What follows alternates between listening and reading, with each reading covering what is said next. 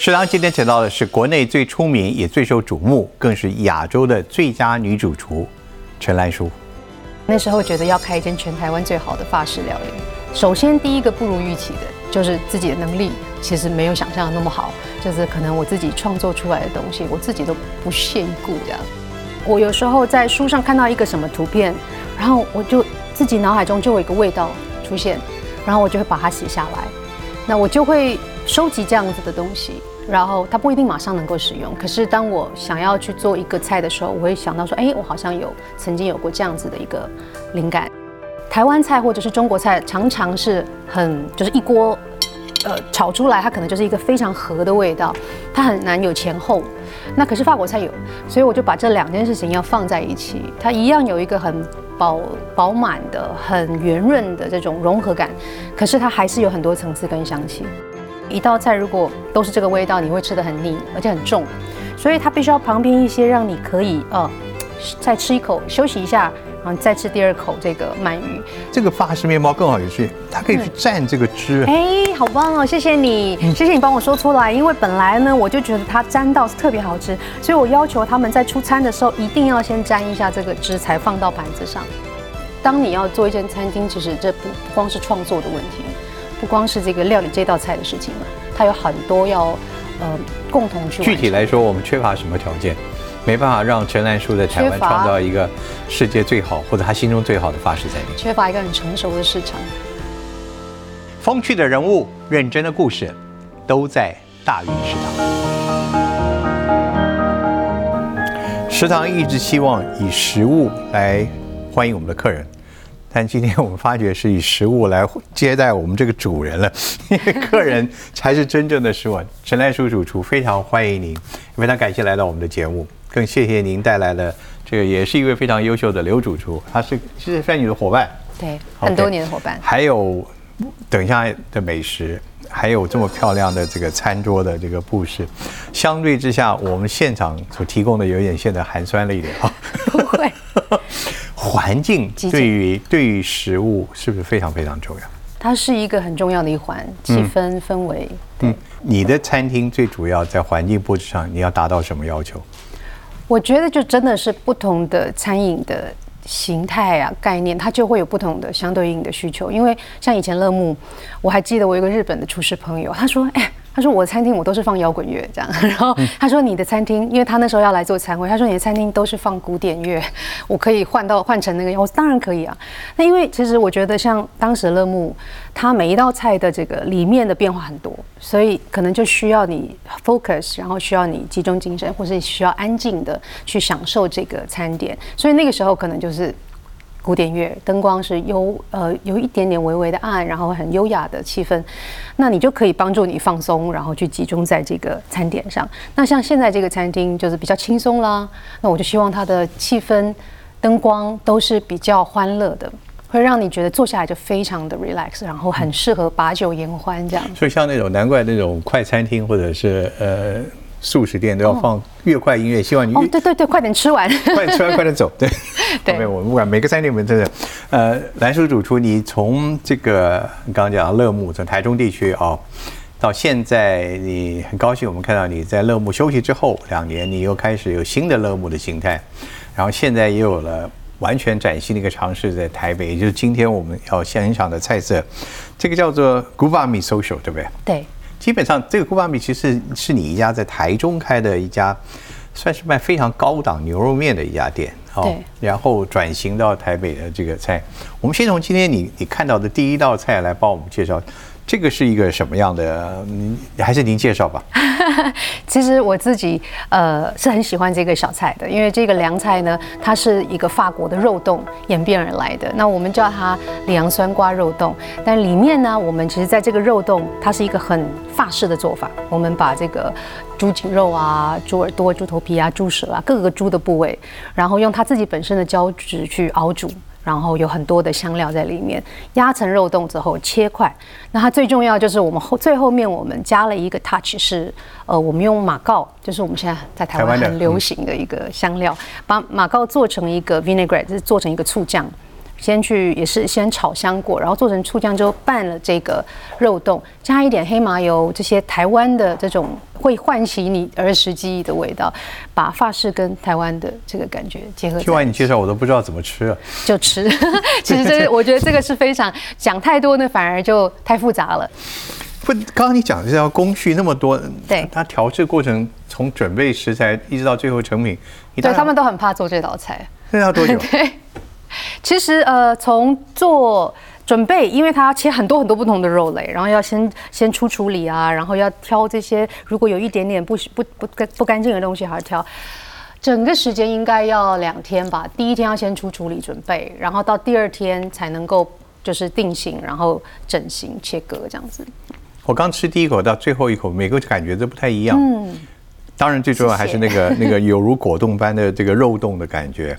很滑嫩，嗯，这个就是你期待的嘛，就是复杂的在口腔中的这个散发的感受。其实我觉得这种复杂呢，就是很多人会说啊，菜要有层次啊，要立体啊，呃，在法国料理里面是很容易呈现的，因为它会把很多食材都是在不同时间点加下去，所以它有新鲜的，有很沉的，然后有很多在前端的香气。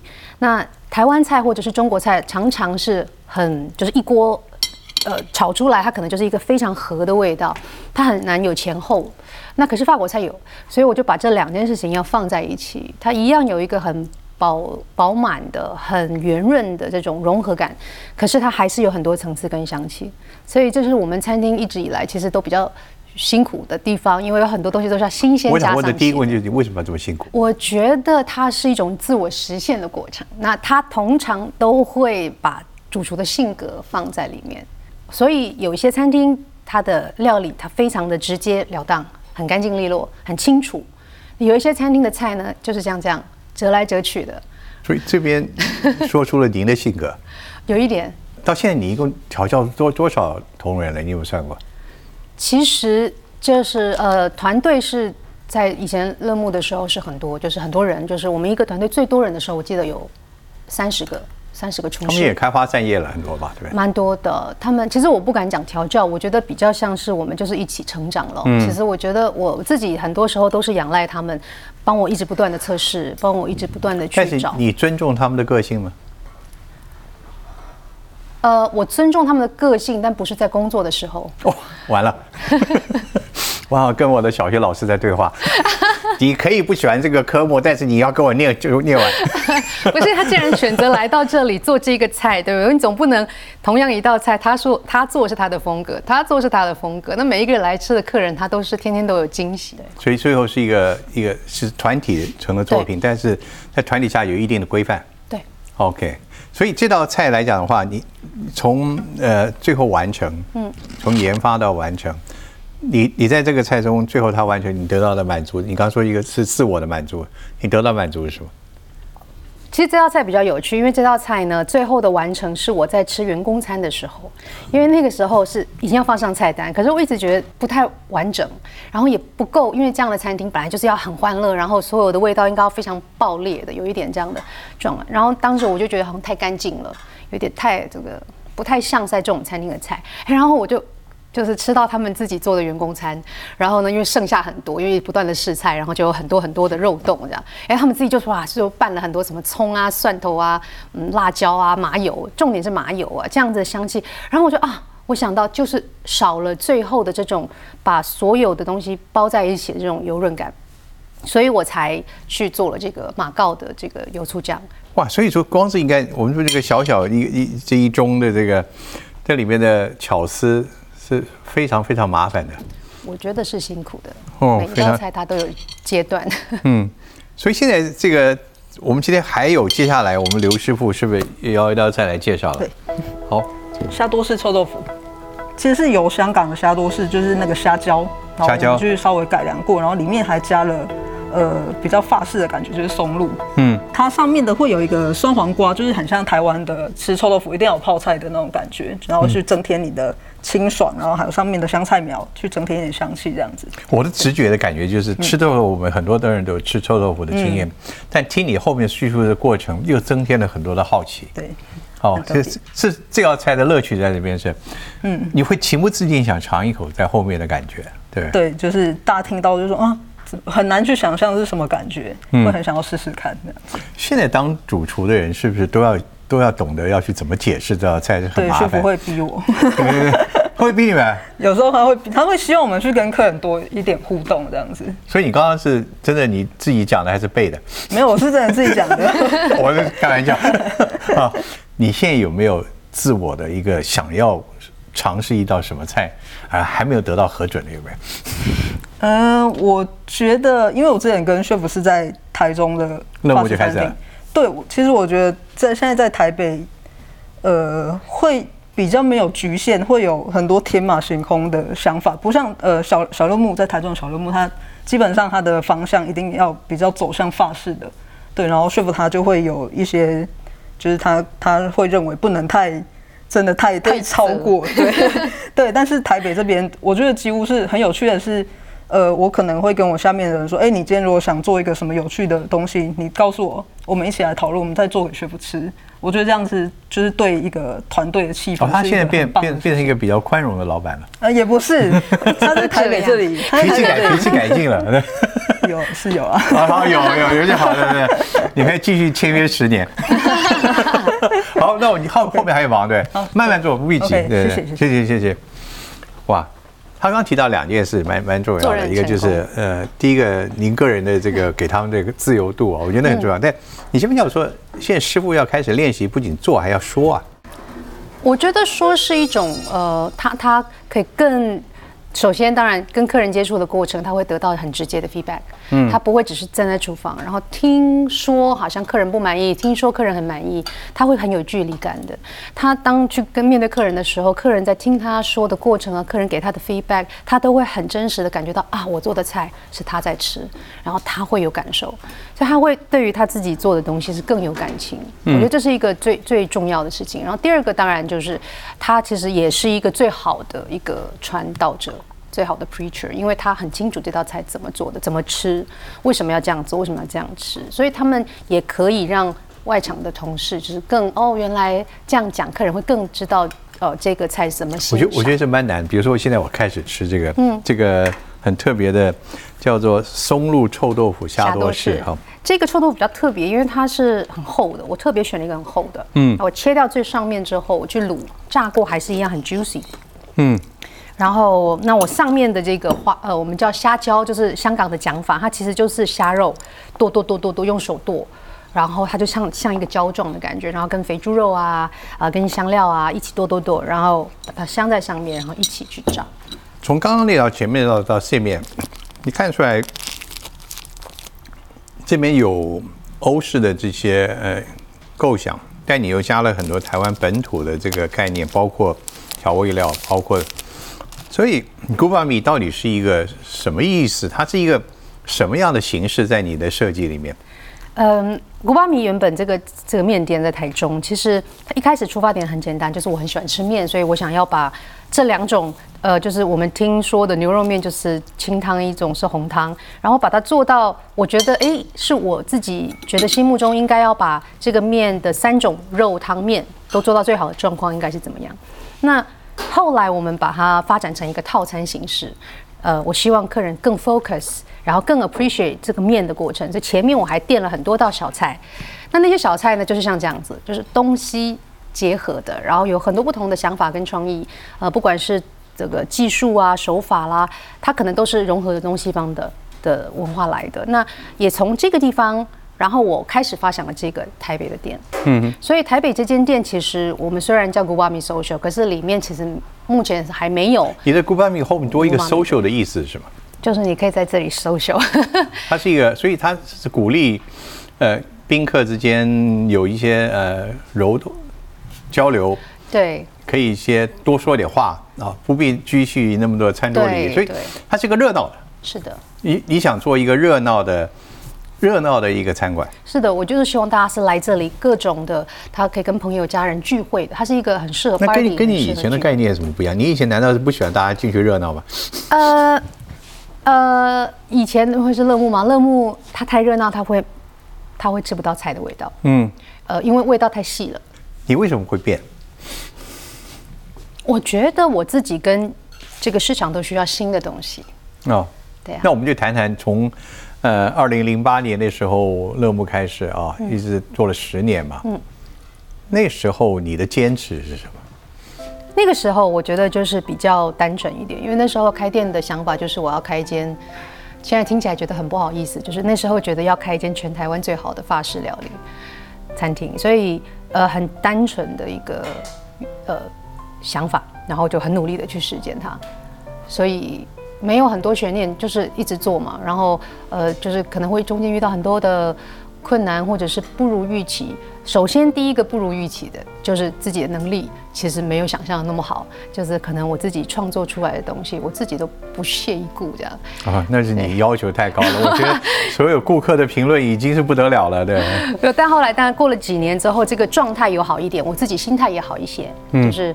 也比较能够去更宽容，就是可能对团队也比较宽容。我们就说台湾最好的一家法式餐厅是标准了。即使你这么谦虚客气，大概你你的分数达到你自己原来成绩的预期，至少有八九成吧。如果前两年来说，我自己当然现在是更严苛了。不过以当时我自己察觉到我自己不够好的时候，我自己真的只有打六十分，六十分，勉勉强强。十年都只有六十分吗？没有，后来有好一点，后来有好一些，后来有进步。好，所以那个构想到现在还在吗？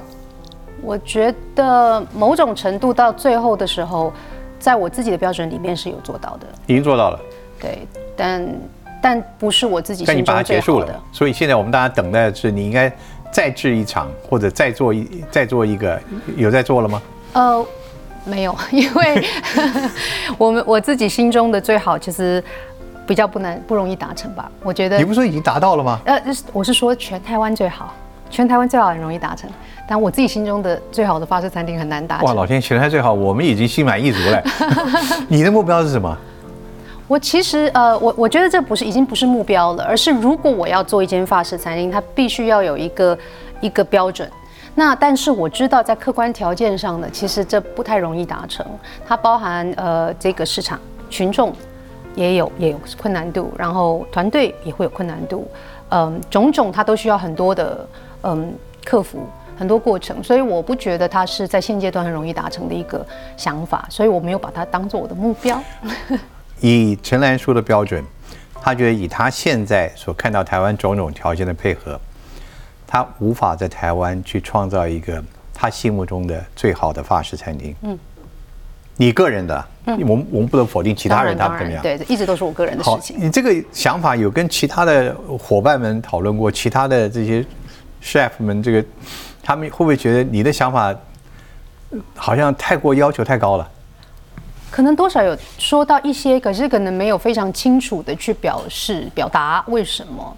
然后，但是当然跟我的朋友们或者是跟我先生，我们的探讨都是比较深入的。因为当你要做一间餐厅，其实这不不光是创作的问题，不光是这个料理这道菜的事情嘛，它有很多要呃共同去。具体来说，我们缺乏什么条件？没办法让陈兰树在台湾创造一个世界最好或者他心中最好的法式餐厅。缺乏一个很成熟的市场，这样可以讲吗？没关系，我我相信你是善意的。这什什么叫成熟的市场？其实因为法式料理本身它就不是台湾本来的饮食文化嘛。没错，所以其实你要让所有，你让能够让大部分的人都理解你在做什么样的菜的时候，其实这本来就有一个难度。然后你又在同样这件事情上面，你又要最 top 的、最 niche 的这一群客人去去支持的时候，那就更困难了。因为毕竟就像是在法国好了，真的做到最精细料理的。只是最容易的还是巴黎，但在巴黎也就只有那几间，就是它也没有很多间的。那你真的细数一些不同的坚持啊，不同的一些概念的餐厅，那三三眼眼，老实说也很少。那即在法国这样以法式料理文化就是为为底的一个国家，都是这样的，那么更何况是在亚洲？那你不是很挫折吗？嗯，呃，在某种程度上是的，就是你会觉得说在。到了一个程度之后，其实你是没有办法对话。那你现在怎么办？就所以没没有没有再开啊，所以没有再开像乐木这样的餐厅了。所以转而，所以转而做一些很有趣的，然后它也比较能够嗯，就是比较 self sustainable 的，就是它能够呃被大众接受，而且他们其实不太需要去理解太复杂，比如说哎这个里面怎么做呀？但是这些有趣的实验是次于你原先的标准的。呃，就是如果一个人他有梦想，他可能不是我最主要的那一种。他那个梦想可能在别的地方会重新燃起来吗？会重新真的搭起来吗？你你还有这个就要看天时地利人。所以你在等对不对？就是看看，对我们就是顺着流走嘛。啊，嗯。所以现在做的这些事业，你的乐趣是什么呢？我乐趣是，就是我觉得最大的部分，当然除了创作，创作还是我最大的一个部分，呃，得到开心啊、快乐的成就感的一个泉源。但是我觉得有一个可能越来越大的一个部分，是在于看到团队越来越成熟，然后他们能够。嗯，他们有很同样有很崇高的一个目标理想，然后他们也很努力的去实践他们自己的人生。我觉得这个是最让我每次看到我都觉得很开心，因为创作它其实创作哦，有一个东西创作出来，哎，我觉得蛮了不起的，蛮不错的。它那种就是像一个火花，呃，闪了就没有了。当然，我觉得这种在团队上的培育，我觉得它是一种给我带来一种持续的，然后很稳定的、很喜悦的一种感受。我还是想问一下，就是我们应该佩服您的坚持，对梦想的追求，还是鼓励您呃调整一下？啊，其 实我就是一个很佛系的，就是很自然的。啊，但是那个梦想不可能妥协的。对。这是这个性是你就是你的个性，就刚刚讲的你的性格是。对，其实我觉得就是这种个性，所以乐木在当时才能够是。但我觉得个性应该来自于更早的时候，甚至早你去法国之前了。嗯，他应该就是我自己的个性，就是我很要做的做最好，要做的最独特，这是你的个性是？就我不太呃，我觉得是比较自我一些，就是我觉得这个是好的的时候，我就会去做。那别人可能会觉得，哎呀。好像这个不太适合台中吧，或者是这好像他他们吃不懂吧？那要不要调一下？那我就觉得你会不会告诉你现在你的，比如说你在培育的这些伙伴们，嗯，会告诉他们自我要求是一个非常重要的厨师的特质。其实是的，会会让他们非常深刻的要体验到这件事情。你最深刻的教育方式是什么？把他们做好东西丢掉？没有，其实我通常都是叫他们自己来吃，然后 好的很啊。那就再联络喽。就是，就他首先哇，这好伤心啊！没有，其实我觉得他们首先要知道，嗯，这个东西为什么不 OK，呃，不好的理由在哪里？其实要很清楚告诉他们。那好跟不好，它很多时候它是相对性的，但是他们必须要记得住这种，能够分辨，就是你这次做的为什么不可以，上次为什么可以？那你如果记不住，你就不能成为一个好厨师。因为你东西是不稳定的。你的训练培育过程中，你真的会淘汰人吗？呃，本来厨房它就是一个很高压的环境，所以其实你不太需要太太严厉。呃，通常就是有几次的，就是挫折或者是不顺利，很多就是做不下去的人，你当初也是同样的这种训练过来的。嗯，我觉得是啊，而且我觉得以前可能面对的环境是更严苛一点。更严苛的。对啊，在台湾是比较容易一点。我们再请我们刘师傅通过考验的人，再再告我们介绍一张。对，哎，你是通过考验的，对不对？应应该吧。看他现在还没有肯定，还不肯定哎。我觉得没问题。对这道是酥烧怪味吗？它比较特别是，呃，怪味。对，就是大家第一个想到怪味就是四川。它会有香啊、麻啊、辣啊，但是我们有做过调整，就是比较符合台湾人的口味，不会像四川真的这么重麻重辣。嗯，然后鳗鱼呢，我们也是，就是我们有去挑选过，就是它台湾的白鳗。然后比较特别的是，还有旁边这个，它会带一点点法式的感觉，它就是法式吐司，就是我们会沾蛋奶汁，然后去油炸过的。你看，这一其实应该摆外面。怎么样？现在考试 开始了。其实它颜色不太一样，所以麻烦把那个颜色好看放外面。对。它哪哪里？我我想听你的，听听你的。因为它炸有时候，它它你看它这面没有炸炸好吗？哪里？所以这边颜色比较浅。真的？对啊。所以考试没过哎。对他考试没过，那有一种是照相式的考试，对不对？那你如果只是照相，你也是还是可以移一下吧。把好看的。我们节目很长，要不要重做？不 用不用。是，那个细节都那么重要吗？我我看的是 perfect，但在你看来就是它马上就有有有小问题。嗯，好重要，对我来讲每一个。所以他刚刚那个问题是怎么产生的？如果是问题的话，就是比较懒惰嘛，在炸的时候。我没有想罪名这么严重。是不是没有？就是 就是在就是你在炸的时候，通常因为它会浮起来，因为这是面包，所以它炸的时候浮起来，那它就是一定会有一两面它比较不容易。就是在油温比较高的地方，所以你就必须要不断的翻哦，要翻，对对啊，嗯，没有，他可能是因为一次炸比较多了，所以他没有办法顾及。也许我们那个条件不好，因为我们这毕竟不是一个真的 没有，但是其实他知道了，他知道我在说什么。老师跟你这个对话，嗯，就是在你们过去这么一段时间经常出现，蛮长的，因为他他总是会看到一些我们没有注意到的很小很小非常小的细节。那为什么？为什么他看到你没看到？他真的太眼睛太尖了，真的太挑剔。你最服气他什么？他的味觉，他的味觉是真的很厉害。就是，呃，他可能一吃一口，然后他就会跟跟我们说：“哎，你可以再加一点什么。”哦，然后加下去，完全准确，就是果然效果会非常好。你觉得这是训练的还是天赋的本领？都有。对。有没有想超越他？超越他吗？也也不能讲超越，但是可以就是朝他的方向前进，因为他是影响我非常大的一个处事。对，放心，我没有想挑拨你们的师生感情，对对对，我是觉得是很难得，嗯，人生当中最珍贵一件事就是碰到贵人，嗯，尤其像尊称为老师这样子的，对。怎么心好，心情好一点吧？现在还好，就是他一直都很沉稳，所以不管我怎么挑剔，他都是说嗯好嗯 OK 这样。以后都来上节目就好了。谢谢谢谢我们刘师傅，好，你还很忙着。那我要问一下那个我们真正的老师，为什么原来的一个满语你要旁边会想出加这些？是基于你的构想，还是又是同仁们的共同创作？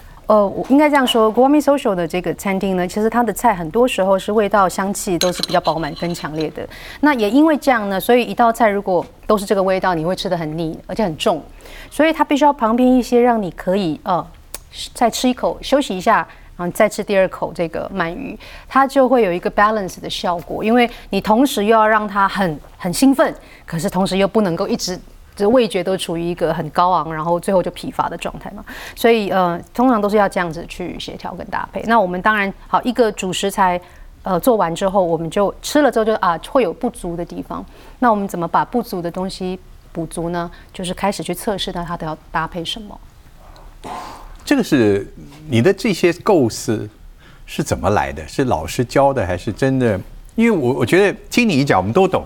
嗯，可是没讲之前，怎么都想不懂。我觉得他还是有一些是有逻辑的。然后呃，当然你说灵感怎么来，就是嗯，他就是会来，就是其实，在创作的初期，可能本身你就是必须要先嗯，可能有呃跟季节可能有关系啦，然后你有很多体感，然后你会有一个 idea 突然就进来了，说哎，我想要做鳗鱼，去把。呃，四川的怪味把它融合进来。那我找了一个食材，什么食材呢？一般我吃过的可能是猪肉，可能是牛肉、牛牛小排啊这样的食材，一般在四川是很很流行的。最后我选择了一个很代表台湾的鳗鱼，因为鳗鱼是台湾很很就是蛮有名的一个食材，然后它有一点点的土味，可是呢，这个怪味就会让它就是整体上就会非常的立体、很饱满，那个土味反而是很有趣的。那旁边呢？这个黄色的甜菜根呢？那它其实也是一个，就是也是一个清口的一个配菜。尤其这个法式面包更好有趣，它可以去蘸这个汁。哎，好棒哦！谢谢你，谢谢你帮我说出来。因为本来呢，我就觉得它沾到是特别好吃，所以我要求他们在出餐的时候一定要先沾一下这个汁，才放到盘子上，让客人呢一定吃得到它沾了一点汁的味道。然后你就觉得很满足，就是就是 沾东西的那种，嗯。吃干抹净的那种感觉，嗯嗯嗯嗯嗯嗯，所以逻辑、灵感，你刚刚讲到是从就是不知何时的诞生，你你不需要做一些准备工作吗？等待那个灵感来。准备工作就是天天在做的，就是当你一直不断的在接触食材啊，然后不断的在烹调的过程，你会有一些啊了解它，你会对这些东西更多的认识。就是它在可能不同的时间、不同的季节、不同的烹调、不同的温度、湿度，它它都会有一些些不同的变化。那这些东西累积下来，你记得了，它就是在灵感来的时候，你就可以抓住它，变成是一道菜。这道菜有趣，很好吃。嗯，我很喜欢这道菜。对，我吃完还会再想吃，尤其会觉得一片不够哎。对啊，它下酒菜嘛，就是这个时候就再来一点白酒啊、啤酒啊。你那只放一块，真的有一点折磨人，你还想再要一个。对。所以像主厨，你的一天是怎么样？你现在每天还是要自己去这个，一定要厨艺自己要动手，每天一定要这样子。我其实呃。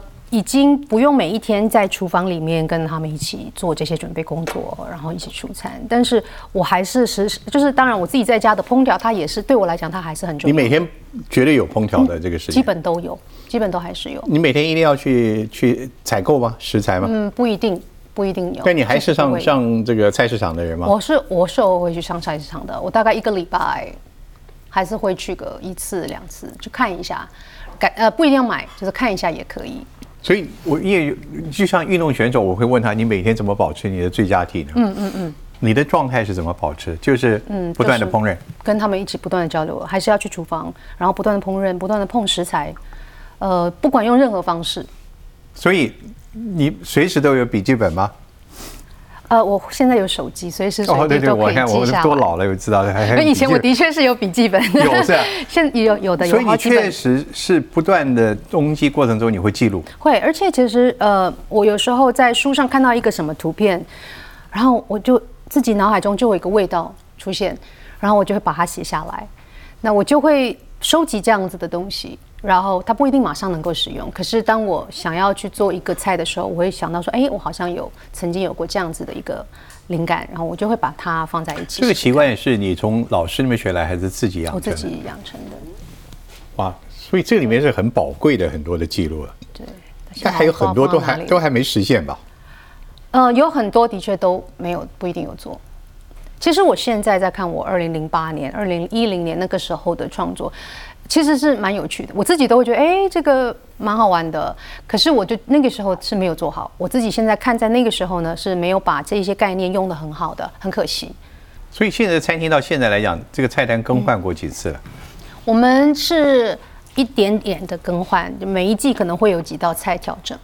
它因为它这个是一个单点的餐厅，所以就比较没有像一般的这种主厨餐厅，就是每一季一定要换全部东西，全部不一样。呃，我们就会有一些就是在季节性比较强的食材，我们就会因为时间会。那未来的菜你都已经计划好了吗？呃，我们现在已经快要有新的菜单了，就是已经快要上了，在下个月，就是已经试验的差不多了，就是会有一些新菜。这些是来自你的笔记吗？就有一些是，有一些是，就是跟他们在过程聊天的过程突然想到。你你笔记里面有没有最有趣的一项什么发现？你跟我们讲一下，就是它是什么样的一个真的很特别的一个灵感，最后出来一道非常成功的菜。那我有一道菜是以前乐木的菜，好了，就是可能是一个我把那时候我把做 foie gras，然后呃鸭肝，然后我们是用清汤的呃清汤的方式去穿烫。然后让鸭肝外面是嫩粉嫩的，然后中间半熟。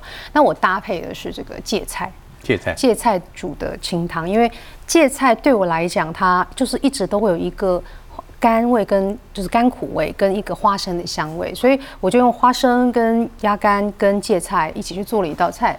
然后它来的这个时候，它其实是非常的，就是很直接，因为我觉得它就是应该要这个味道。那可能就会有很多人问我，那时候还有很多记者朋友问我说：“哎，这道菜怎么想出来的？”我就说：“其实我就是，我觉得它就是应该这个味道，因为我可能在小时候家里煮芥菜，我就一直闻到花生的香味，然后而且可能那种干的那种感觉就很适合跟肝脏类的食材放在一起。但我的呃，我的发想来源通常都是很没有理由的，它最后变得很成功的组合。呃，我觉得要成功，就是你必须要。在把它放在一起的时候，它需要很多的媒介，让他们这些事情串联在一起。那这个串联就会依靠着我们每一天的每一天对食材的认识，每一天操作，每天的工作，然后去掌握所有的香气、熟度啊这些东西，让它是很合理的。对，很多歌手会被问到他们的创作，嗯，会不会有枯竭或者是撞墙的时候？厨师会不会有同样同样的情况？主厨会不会也同样？我觉得都难免会有的，因为我觉得它是一个时期一个时期的，而且每一个时期的创作，它可能都会很集中的在某一个区块上，这样都难免会有。那所以主厨也有创作的高潮。会呃，然后所以我觉得是不能太频繁的，不能太频密的，不断不断的生产。我觉得这是会有灵感，就是也用完嘛，也会用完的时候。那那怎么去去延长自己的生命跟职业的高峰？可能在呃，我觉得当然最主要是要让自己的。世界更开阔了，然后接触不同的、不同文化、不同的味道，他们对不同食材的运用的方式，它可能可以带给很多厨师新的刺激。对我来讲就是这样，像这道菜怪味，其实就是四川。我之前去成都。的时候，我去了成都很多次，因为我先生工作的关系。然后我一直对于怪味就觉得非常是一个很神奇的，在西方没有这样的味道的。因为怪味其实它叫怪味，我以前也不太懂什么叫怪味，就是听起来很怪，但它其实就是七个味道，就是呃麻辣、酸甜、酥、香、咸。然后呢，重点是这七个味道它的强度都要一样的。然后他创作出了一个非常呃让人家非常停不下来的一种很惹味的一种呃一个味，他们叫做一种味觉的这种刺激，所以我就把它拿来在这个餐厅用，因为我觉得它很需要在这个餐厅出现，因为这样让人家欲罢不能的感觉是很呃蛮重要，很 seductive。嗯嗯嗯，对。再吃一口就不得了了好吃。再吃一口。台湾的民众或台湾的消费者应该很期待啊，陈兰书还有。当然，我们知道你的大梦想可能在台湾民众短时间是看不到的。你接下来还会开陆续更多的点吗？还是现在的眼前的这三个主要的店，算是你目前已经精力所及？你希望集中在这个样子？你还有更多的尝试会出现吗？我觉得现在的这三间餐厅，呃，小乐木、嗯，Guami Social 跟 Le Boju，就是我来，呃。这三间我觉得其实的确它有各种不同的特色，然后也很我觉得很完整。对我现在来说是都很有趣，而且都还有更多可以做的地方。那当然像小乐木，呃，跟国外米 social，我都尽量让团队他们能够自己的就是有自己开始创作、开始研发，然后呃他们在日常的工作上面都已经做得非常的熟练。那这样子的状况下，我觉得它可以给我有更多创作的空间。然后去想新的一些概念啊，新的菜。但我觉得在呃，我我一直都是很自然派的，就是我没有刻意要去呃去创作一个新的一个领域或者是新的一个概念。所以我觉得在现阶段，我是很更想要去深挖这三个品牌，就是到底能够往什么，就是能够可不可以做更好。更好更 fine，然后他们的呃味道或者是他们的这个概念可以做更成熟一点，因为我觉得都不容易。因为其实呃像这个 Gourmet Social，我觉得这个餐厅是呃它的独特性是在于它的这种你是没有办法定定调的。他们连介绍，我觉得我的团队他们都卡卡的，因为真的太新了，因为太多东西在里面发生。那我觉得我自己要做的是要协助他们把呃这个品牌的概念更清晰、更深化它。所以我觉得我没有很急着要再去。我倒觉得可以问你一个问题，听了这些，我觉得你我始终不容易判断，到底陈兰书的特性品牌是什么？我觉得我自己都很难回答这个问题，但是我每做一件事情，它都是对我自己的挑战。它都在超越我自己所知道的东西，这好像是学校校训啊，是不是？太这个太官方吗？请你在你面前挂个牌子，自我挑战。可是应该是讲说，我每做一件事情，我都希望它是一个新的尝试。所以做这个餐厅也是。然后当时小乐木其实它某种程度上也是，因为呃，在台湾没有嗯做 bistro，可是又做这么 fine 的，就是。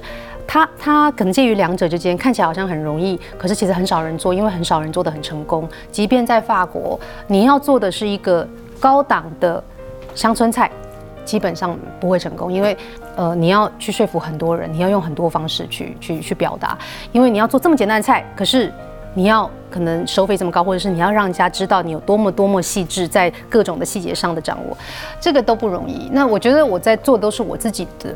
的一个挑战，那我都想要做一些新的，然后去尝试自己不懂的东西。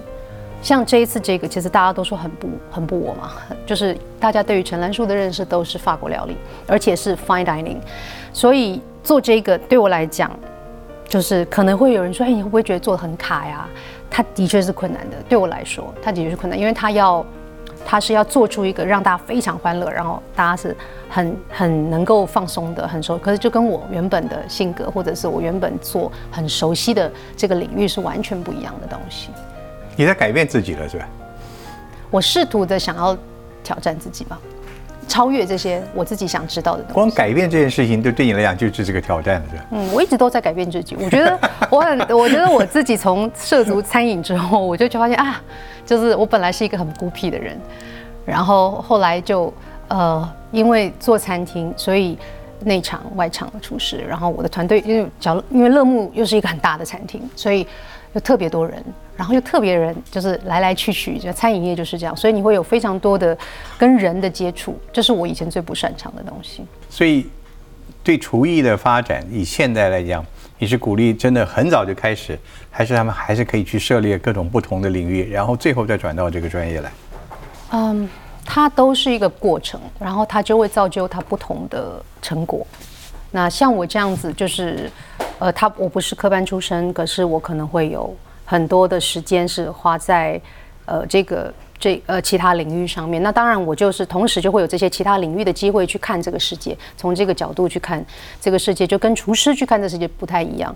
所以可能我就很幸运的，我会从很多时刻的角度去看一间餐厅需要什么东西，然后等等的。那所以我在经营一间餐厅的时候，我就不会只是以一个厨师来思考。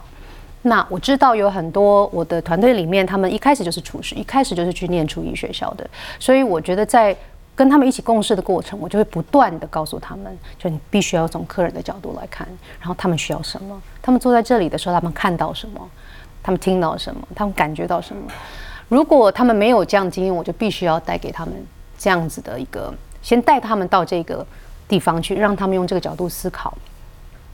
然后我在有机会的时候，我会带他们一起去去感受一下。像之前我们，呃，可能过去在乐木时期比较多这样的机会，就会一起出国啊，呃，去吃一些米其林的餐厅啊，Asia Fifty 就是亚洲五十的一些餐厅啊，让他们就是可以一起去感受，而且也去学习别人为什么会成功，同时也知道有一些东西就是停留在表面，有一些东西就只是在传播。嗯，它不见得真正能够感动你，也有这样子的情况的。它也有，呃，它有这种正面跟负面的这个教育意义都有。我觉得给他们有不同的角度是很重要的事情。最后告诉我们，消费者今后去您所主持的这些店，你希望他们带着什么样的态度？就是轻松，那么轻松、很 relax、很柔软的情况下，尝试呃去去感受 chef 这个主厨想要说的话，我觉得也很棒。我觉得它都是一种体验。所以这个沟通应该是双向的哦，不是只有主厨来了解顾客，顾客也要去了解主厨。就像我们今天请到您，我们了解了不仅这些美味，更了解了您为何坚持做这样子，也了解到我们的生活中还有很大的遗憾的那一块没有办法去满足你。所以那个大的梦想，我们期待。嗯，十年后再见。十年就可以办到？我不知道。十年之后你跟我约刚满，就可以有新的店面，对吧？非常谢谢主厨两位，谢谢优秀的主厨啊，还有也是优秀的老师到我们这边，祝福也感谢，谢谢，也让我好好尝尝这个美味。